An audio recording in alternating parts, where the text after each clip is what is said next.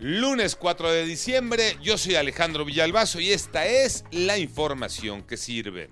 No hay consenso, las posiciones están encontradas, no hay posibilidad de sacarla este año. Y les hablo de la reforma para reducir la jornada laboral de 48 a 40 horas.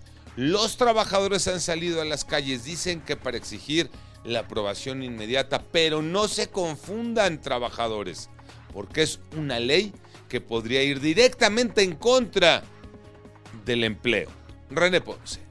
Es prácticamente imposible que se apruebe este año la reducción de la jornada laboral de 48 a 40 horas, así lo advirtió el presidente de la Junta de Coordinación Política de la Cámara de Diputados, Jorge Romero, mientras que el coordinador de Morena, Ignacio Mier, ha dicho que su bancada está lista para alcanzar consensos en este tema. Lo cierto es que no hay prisa en San Lázaro para aprobar la reforma al artículo 123 de la Constitución, en tanto representantes del sector empresarial en nuestro país han advertido que en caso de aprobarse este cambio, los primeros afectados serían los pequeños y medianos empresarios porque se enfrentarán a la necesidad de contratar más gente, pagar horas extra o modificar la manera de trabajar. Incluso no descartan la posibilidad de que algunos comercios o prestadores de servicios cierren sus negocios. Grupos de jóvenes y representantes del sector obrero han protestado afuera de la Cámara de Diputados, exigen que se apruebe este año la reforma, pero todo parece indicar que esto no va a pasar.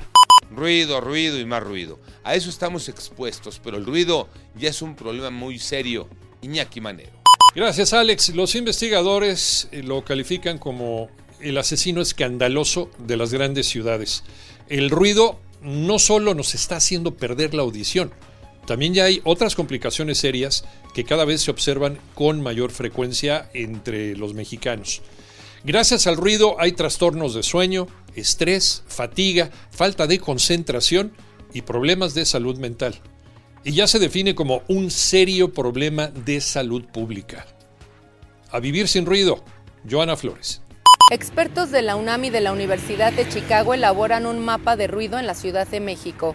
El objetivo es que en un futuro las autoridades elaboren políticas públicas efectivas para evitar los efectos nocivos de este asesino escandaloso, considerado así por la Organización Mundial de la Salud. Y es que aunque en la capital existen normas estrictas para regular el ruido, nadie las respeta y esto está generando pérdida de audición y graves problemas de salud en la población.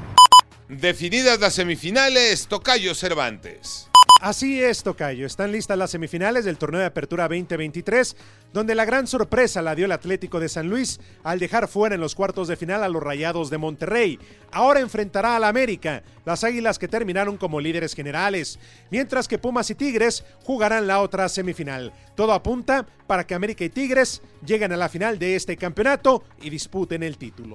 Yo soy Alejandro Villalbazo, nos escuchamos como todos los días de 6 a 10 de la mañana, 88.9 y en digital a través de iHeartRadio. Pásenla bien, muy bien, donde quiera que estén.